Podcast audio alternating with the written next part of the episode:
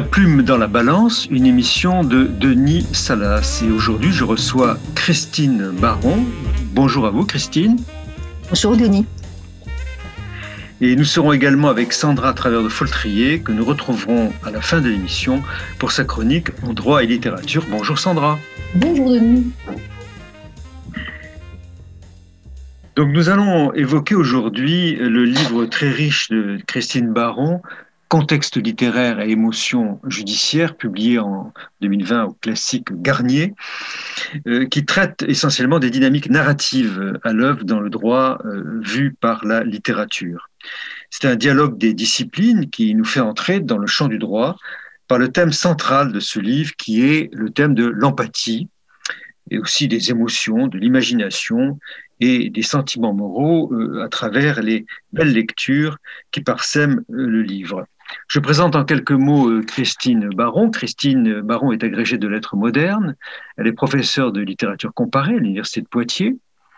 Elle a fait une thèse euh, de théorie littéraire sur la notion d'utopie chez Calvino, Borges et Queneau. Et elle s'est spécialisée dans l'étude des relations entre savoir scientifique, sciences humaines et littérature, et donc s'intéresse, qui verra l'objet de notre émission, depuis 2015 au mouvement droit et littérature, à la fois en France et aux États-Unis. Elle a déjà publié euh, plusieurs ouvrages, j'en cite seulement quelques-uns, La pensée du dehors et la littérature et son, autre, en 2007 et 2008. Euh, littérature, droit et transgression en 2013, euh, édition La Licorne, où j'ai eu le plaisir de connaître ses travaux à l'époque. Et puis, plus récemment, Droit et littérature aux, éditions Société de littérature générale comparée, avec euh, Judith Sarfati en 2019. Et donc, le livre qui nous occupe aujourd'hui, Contexte littéraire, émotion judiciaire, paru en octobre 2020 chez, Garnier. Alors, euh, Christine Baron, euh, évidemment, on ne pourra pas, on ne pourra plutôt qu'effleurer certains des thèmes que vous abordez dans votre essai, qui est nourri de, très nombreuses lectures. Mais une première question tout de même, on, sait euh, depuis qu'il a été traduit, notamment pour un public français, l'œuvre de Martha Nussbaum, euh, Poetic Justice, et euh, qui nous a révélé la prise en compte des émotions dans le champ du droit et de la, justice, qui est marquée par une opposition assez forte aux États-Unis entre l'approche utilitariste du droit et l'approche littéraire. Alors, par rapport à l'œuvre de Nussbaum, quelle est peut-être votre approche personnelle, votre apport personnel euh, à travers euh, vos travaux, euh, Christine?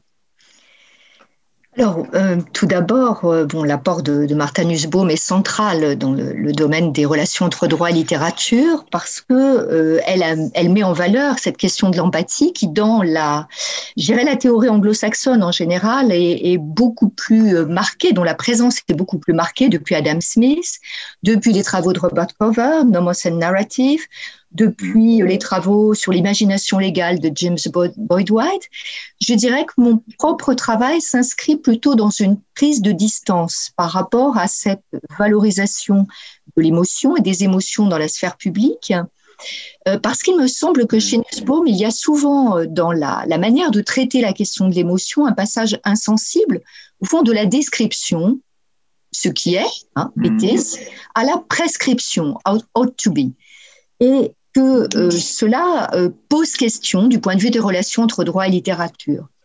il est bien évident que euh, c'est beaucoup demandé à, la littérature que lui demander de cultiver l'empathie, de cultiver les sentiments citoyens et à première vue, nous voyons bien que certains types de textes littéraires ne répondent pas à ce programme pour ne citer que très rapidement euh, les textes de, Céline ou ceux de Michel Houellebecq, qui manifestent particulièrement, euh, je dirais, une grande, une grande philanthropie, ou bien, euh, en ce qui concerne Céline, il, y a, il y a franchement, il y a encore débat d'ailleurs, actuellement, après la publication par Gallimard des pamphlets antisémites, sur cette question de la littérature comme appel à la haine.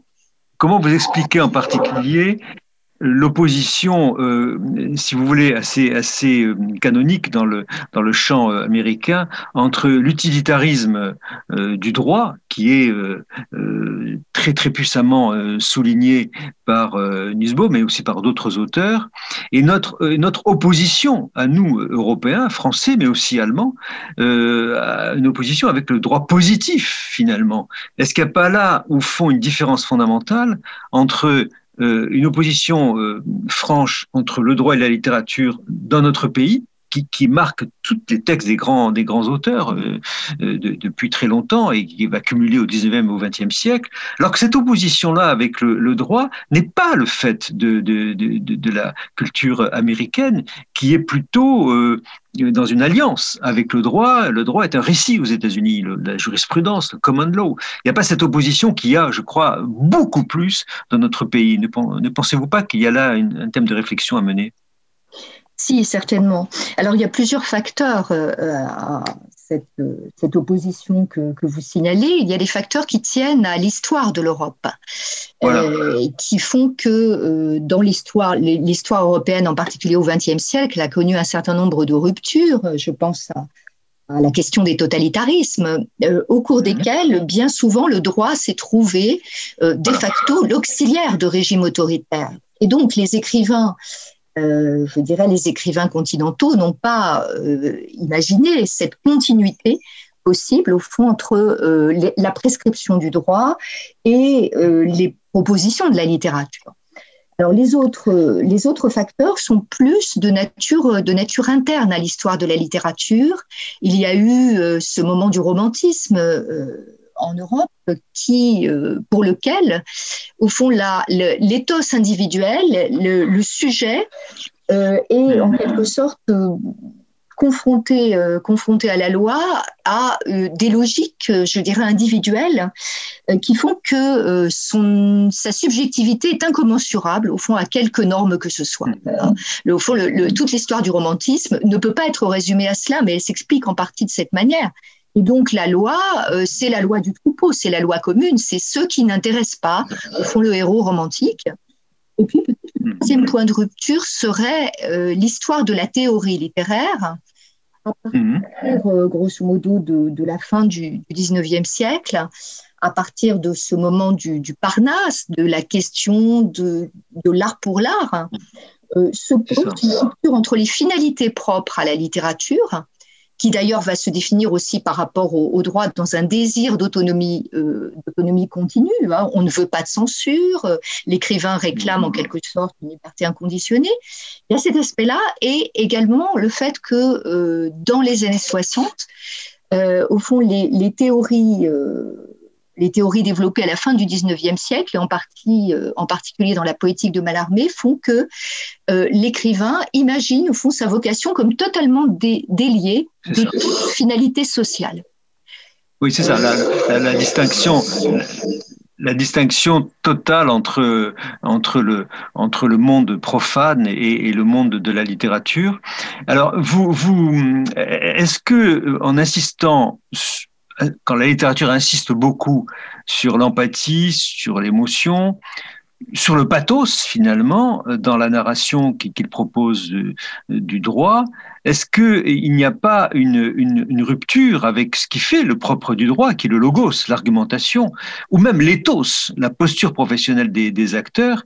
Est-ce que euh, la littérature ne transforme pas euh, par sa vision l'œuvre du droit euh, en oubliant la dimension de l'argumentation, alors qu'elle devrait être plutôt pensée ensemble.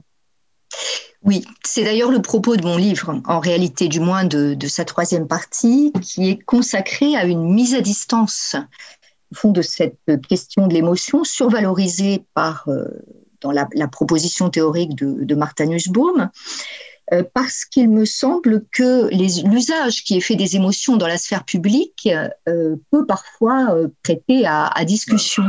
Je pense notamment à cet exemple d'un président américain s'adressant à, des représentants de, la de l'association AIDS et leur disant I feel your pain en 1992. Ça avait beaucoup réjoui les humoristes à l'époque, mais il est vrai que l'usage des émotions dans la sphère publique pose problème parce qu'elle risque de faire perdre de vue le fait que le procès est avant tout un débat, euh, qu'il euh, prend en considération font le, le, précédent, les conséquences d'une décision également, et que euh, surexposer de cette manière des émotions et peut-être faire prendre le risque de d'occulter. Oui, euh, Christine Baron, il y a aussi dans le droit lui-même, là c'est le juriste qui parle, et dans les écritures du droit, on a actuellement une loi sur l'inceste qui est préparée par le, par le Parlement, on a toute une réflexion sur le traumatisme des victimes, l'amnésie post-traumatique,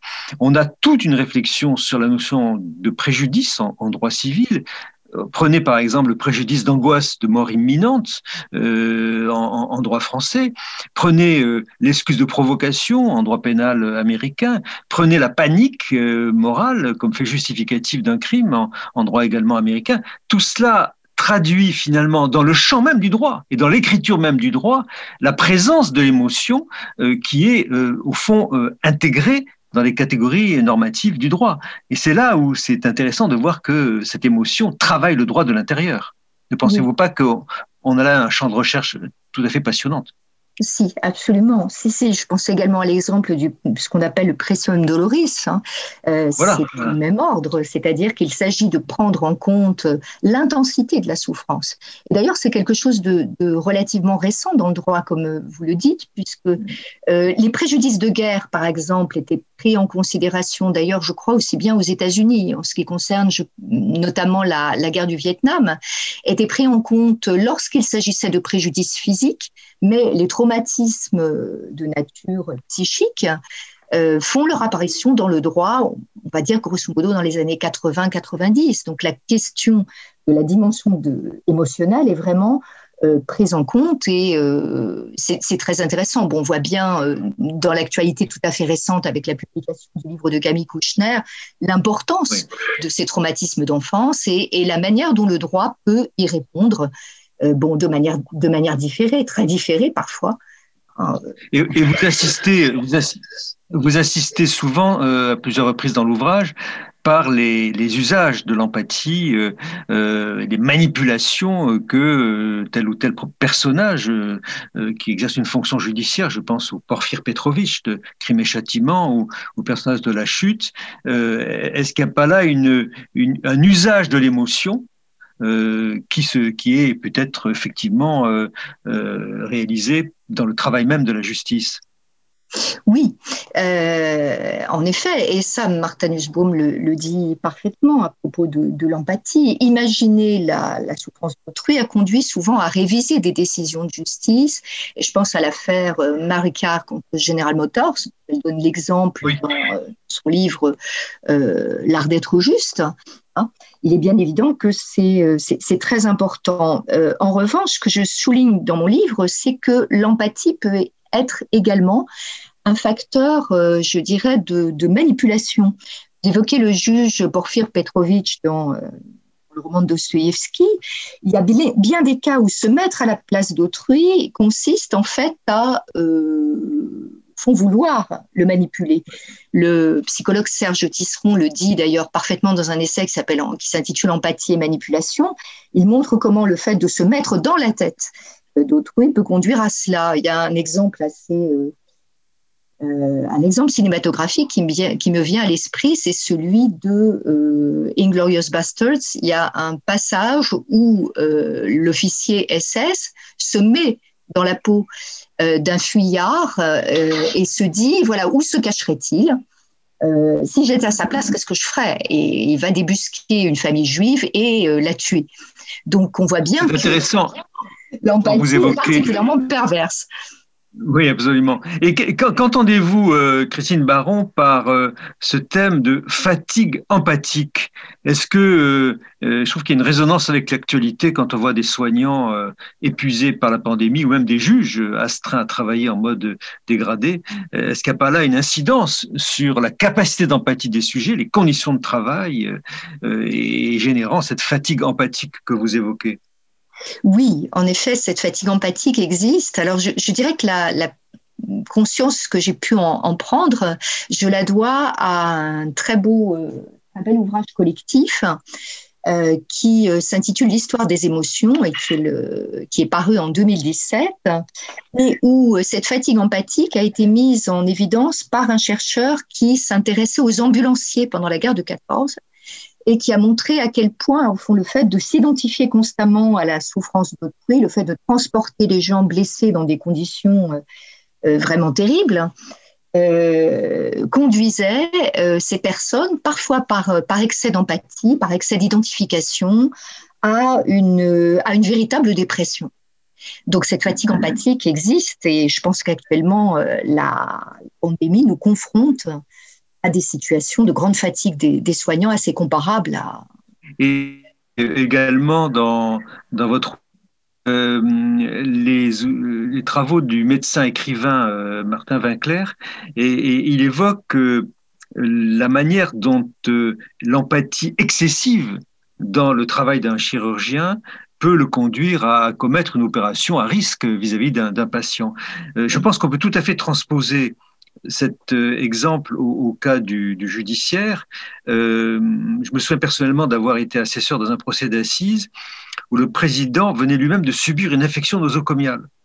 Et il avait un procès en responsabilité médicale à, juger, et il m'a dit à plusieurs reprises euh, euh, que euh, son aptitude à juger avait été en quelque sorte traversée par la colère qu'il éprouvait à l'égard des, des, hôpitaux. Donc il y, a, bien là une empathie nocive contre laquelle le juge doit lutter au cours de son activité. Oui, absolument, parce que l'un des points aveugles de la, théorie des relations entre droit et littérature, ce sont les émotions du juge. On surexpose les émotions des victimes, on surexpose les émotions euh, des euh, euh de, des, prévenus euh, ou des coupables. en revanche, il y a une sorte de silence sur les émotions du juge. Et par exemple, dans le, dans le roman de, de, Viviel, article 353 du Code pénal, le juge est, muet. On ne sait pas ce qu'il éprouve. Il revient au fond dans la, après le long monologue du personnage à la fin euh, pour formuler, euh, formuler son, jugement, mais euh, il est bien évident que la, la biographie des juges est très importante parce qu'elle peut euh, influer d'une manière ou d'une autre sur le jugement. Et par exemple, aux États-Unis, les, euh, ce qu'on appelle les trial consultants, les gens qui euh, choisissent les jurés d'assises et qui en éliminent un certain nombre, sont très attentifs à cela. Par exemple, dans un des romans de John Grisham, où il s'agit d'un procès en responsabilité civile pour cancer du haut tabac, euh, le, euh, le, consultant de la firme de tabac va écarter toutes les personnes qui ont eu dans leur entourage euh, quelqu'un qui est mort d'un cancer du poumon dû à une tabagie intensive ou toute personne qui, je dirais, aurait vécu un traumatisme proche. Voilà. Mais en ce qui concerne les acteurs... Très souvent, d'ailleurs, oui. aux États-Unis, le, choix des, jurés euh, est, subordonné à une, euh, à une anticipation de leur réaction émotive euh, à l'affaire dont ils auront à traiter.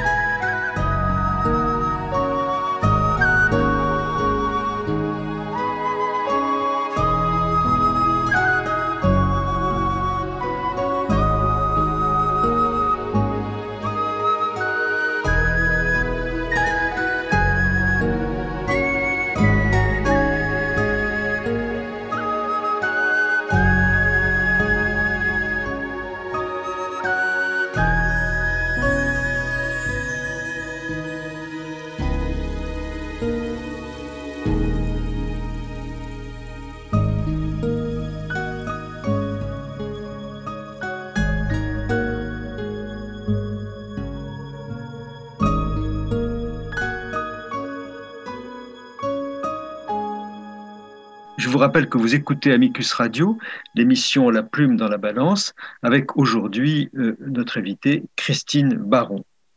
Nous allons, euh, dans la deuxième partie de cette émission, euh, évoquer avec Christine Baron et Sandra de Foltrier trois romans qui nous semblent aux uns et aux autres, aux unes et aux, autres, hein, un peu emblématiques de, de, ce rapport entre droit et littérature. Et, vous, Christine Baron, vous avez choisi de présenter L'intérêt de l'enfant de Yann McEwan. Merci. Est-ce que vous pouvez nous en dire quelques mots? Oui.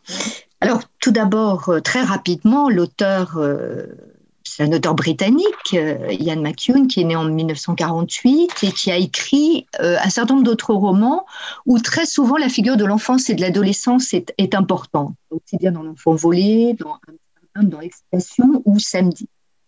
Alors, que raconte euh, C'est ce, ce, roman met en scène en fait une juge, Fiona May, qui doit statuer sur un cas de bioéthique il n'y a pas d'infraction, il n'y a pas de coupable et de victime dans cette, affaire, mais un jeune, Adam Henry, qui a 17 ans et qui refuse une transfusion sanguine pour des raisons religieuses.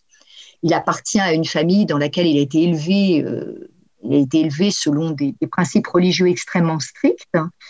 Et euh, il se trouve atteint d'une leucémie. Or, le traitement euh, le traitement chimique qu'il subit est très violent. Et s'il ne peut bénéficier dans les 24 heures d'une transfusion sanguine, il risque de mourir.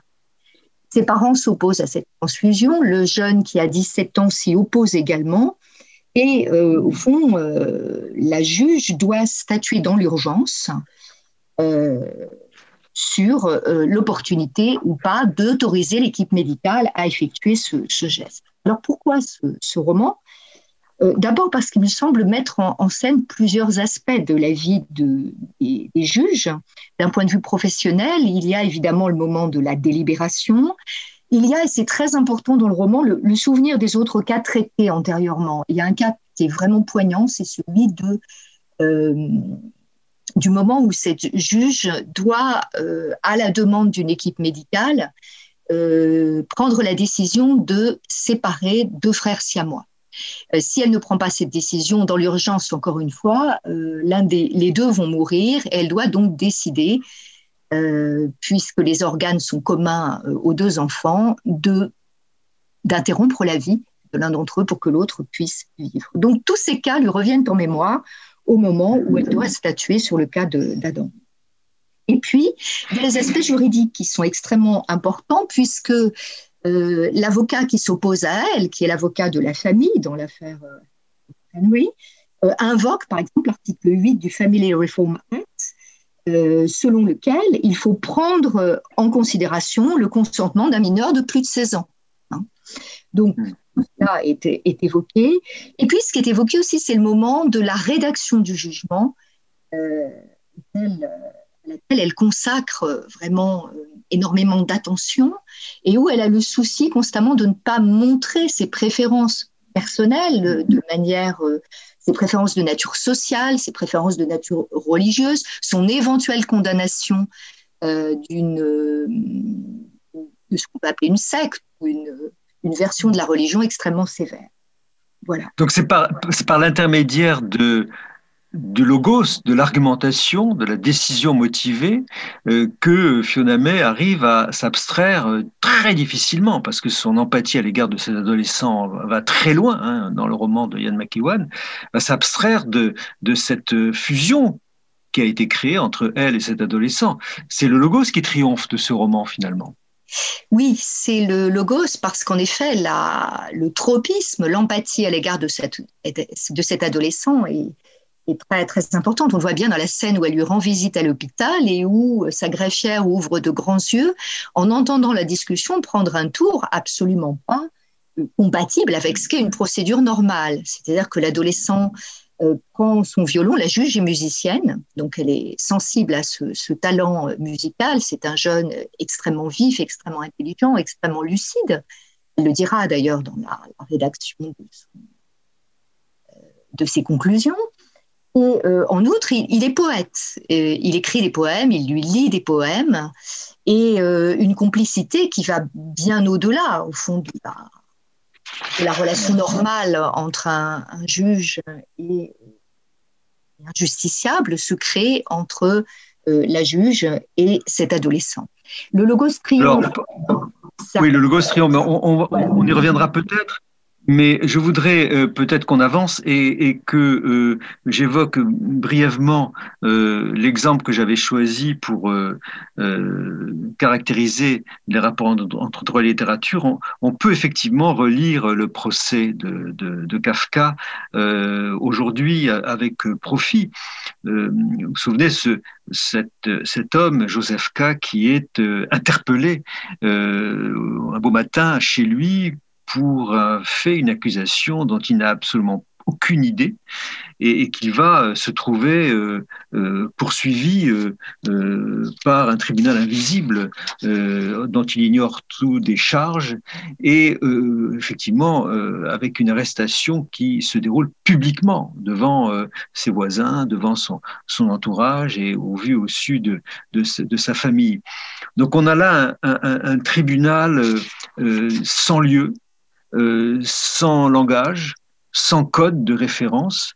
Le tribunal ne donne aucune date d'audience, il n'a aucune session euh, annoncée, le tribunal ne se manifeste à aucun moment et euh, au fond, l'accusation dont, est victime Joseph K est totalement diffuse dans la société et, il n'aura aucun refuge, aucune défense à faire valoir, aucun texte de loi ne pourra être euh, interprété. Et quand il verra le peintre du procès, le peintre du tribunal, Titorelli, il lui dira euh, tout appartient au tribunal et la seule allégorie qu'il lui présente, une déesse de la chasse, la chasse à l'accusé.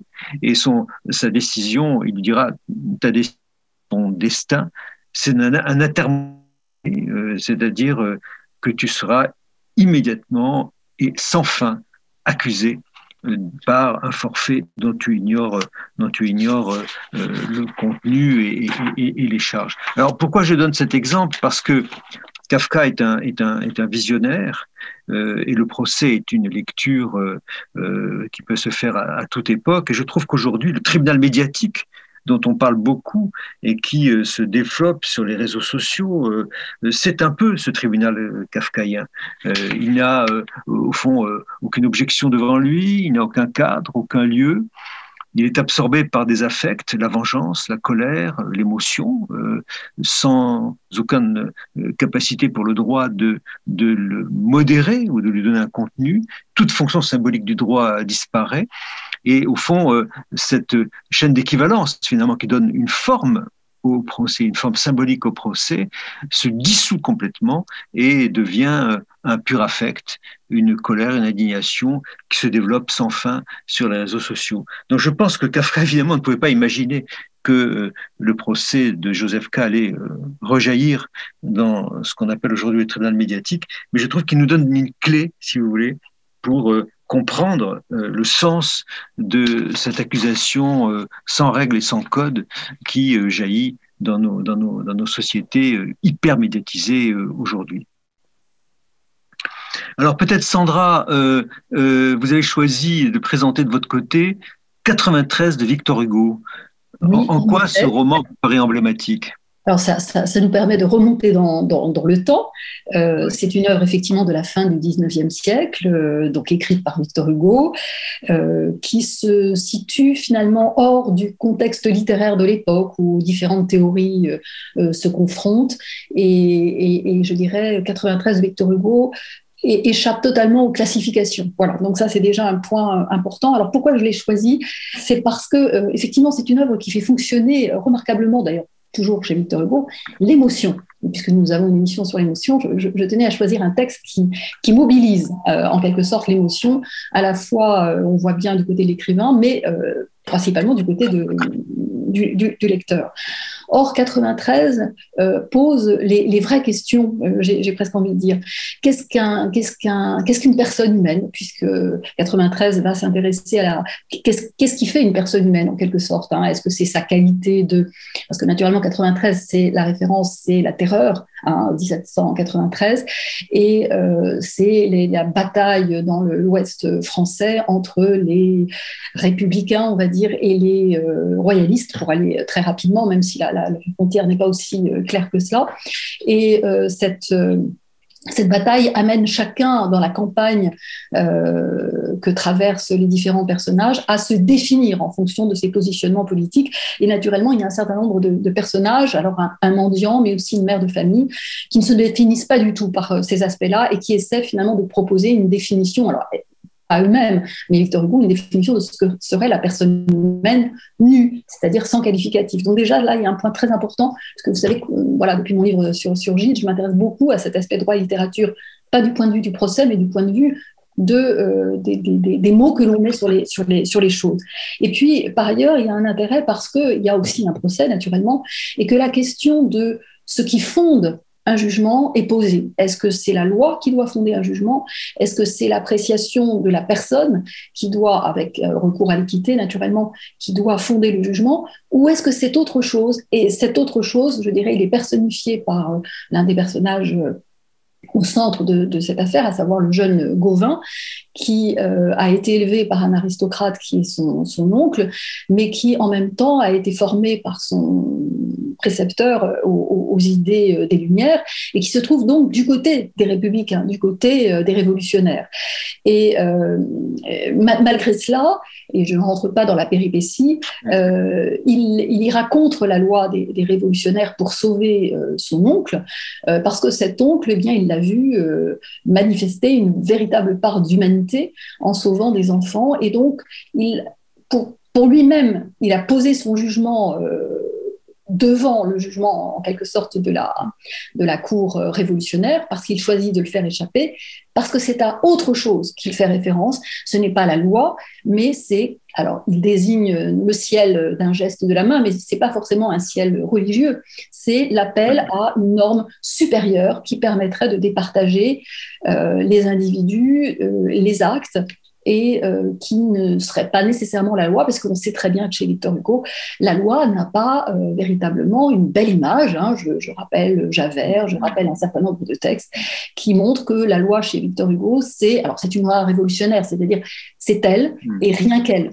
Hein. Euh, Victor Hugo a toujours lutté pour la reconnaissance des circonstances atténuantes qui n'ont été reconnues que beaucoup plus tard. voilà, donc à l'époque, c'est vraiment la loi tranchante.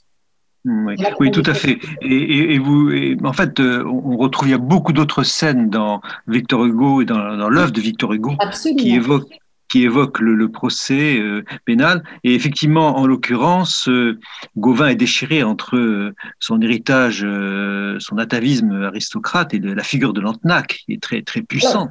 Mais enfin, je ne pense pas que ce soit qu'il ait subi un atavisme aristocrate. Je crois que c'est vraiment la reconnaissance chez Lantenac par-delà, je dirais, ses appartenances politiques, c'est la reconnaissance de ce que lui va considérer comme humain.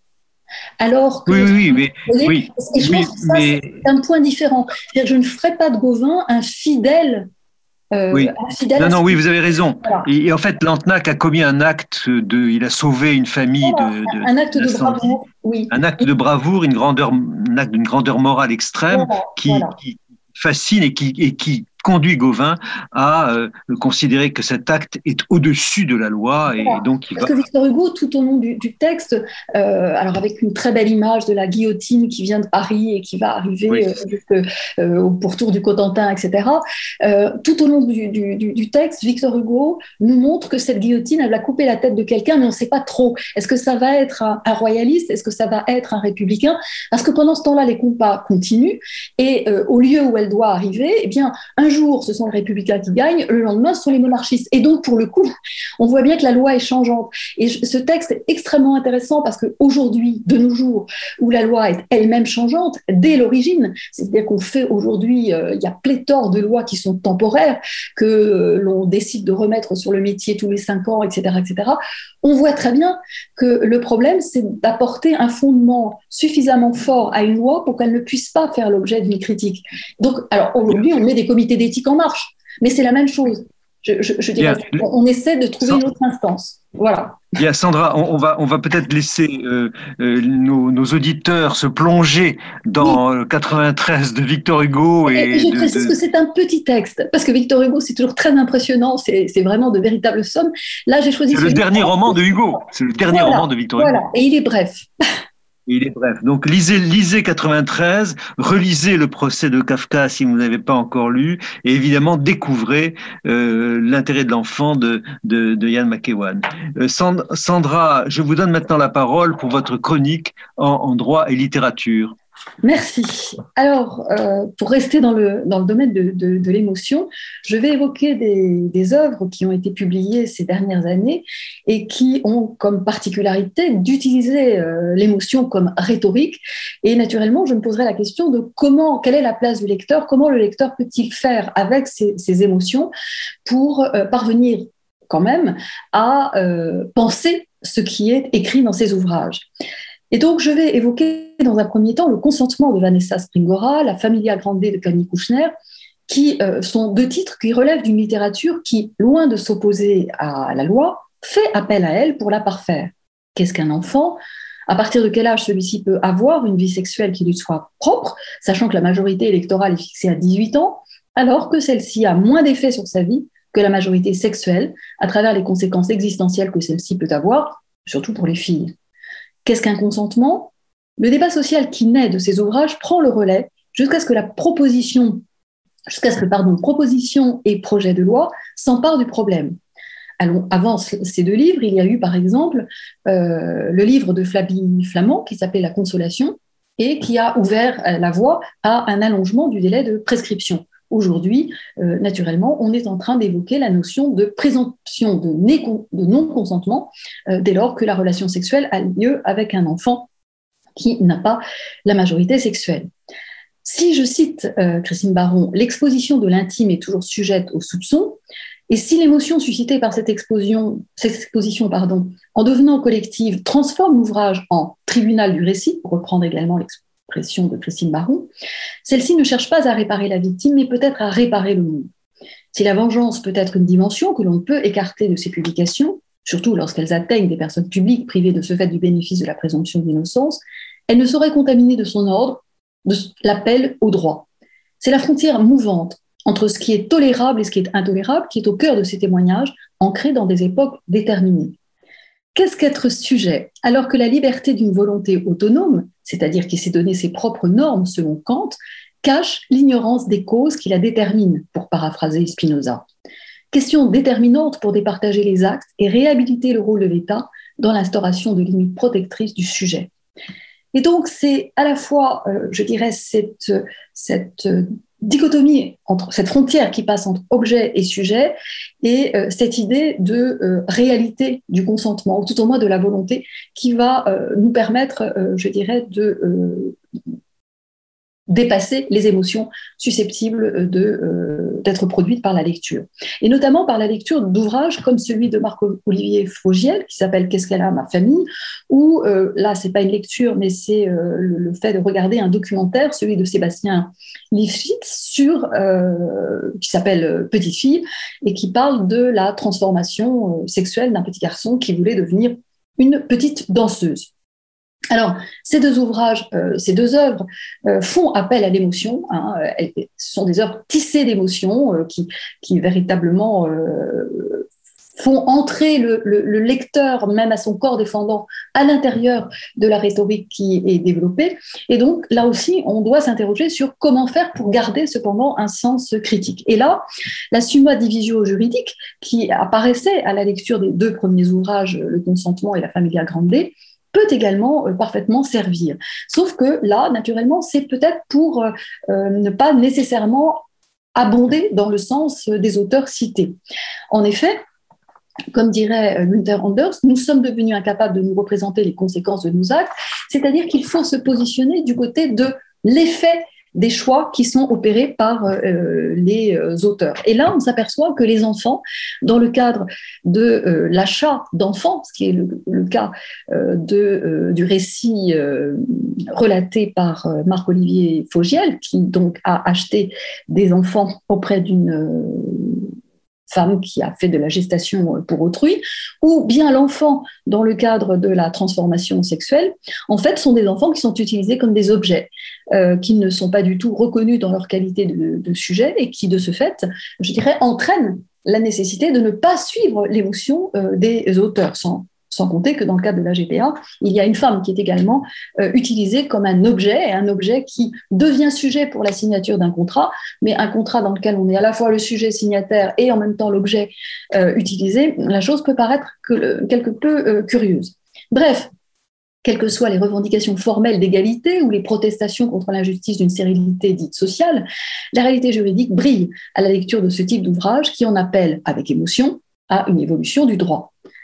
Si donc le droit ne construit pas de répertoire du bien et du mal, et là il est important véritablement de rappeler la neutralité axiologique qui est à l'œuvre en droit français, eh bien une dynamique de limitation pensée à l'unir de ce couple sujet-objet peut réduire, je cite, le décalage prométhéen entre le faire et le sentir, le savoir et le comprendre.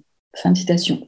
De prendre des distances avec ce que Corinne Pelluchon appelle une modernité ayant érigé la conscience individuelle en norme du vrai, et l'on pourrait dire le désir individuel en norme du vrai.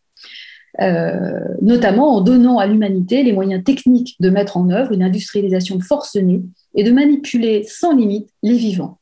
Littérature et droit permettent, entre guillemets, je cite toujours Corinne Belluchon, une pensée des limites qui est une propédeutique au discernement.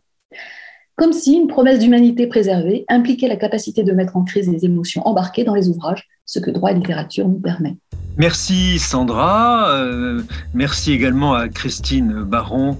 Euh, je rappelle les ouvrages euh, sur lesquels nous avons échangé ce matin. Christine Baron, Contexte littéraire Émotion judiciaire, classique Garnier euh, en 2020, et Kafka, Combat avec la loi chez Michalon en 2013. Vous retrouverez toutes ces références sur notre site internet radio.amicuscurier.net à la page de notre émission La plume dans la balance, une émission préparée par Camille Bloomberg avec à la technique Lucien Auriol. N'oubliez pas de vous abonner à cette émission pour n'en manquer aucun épisode et à nous suivre sur les réseaux sociaux.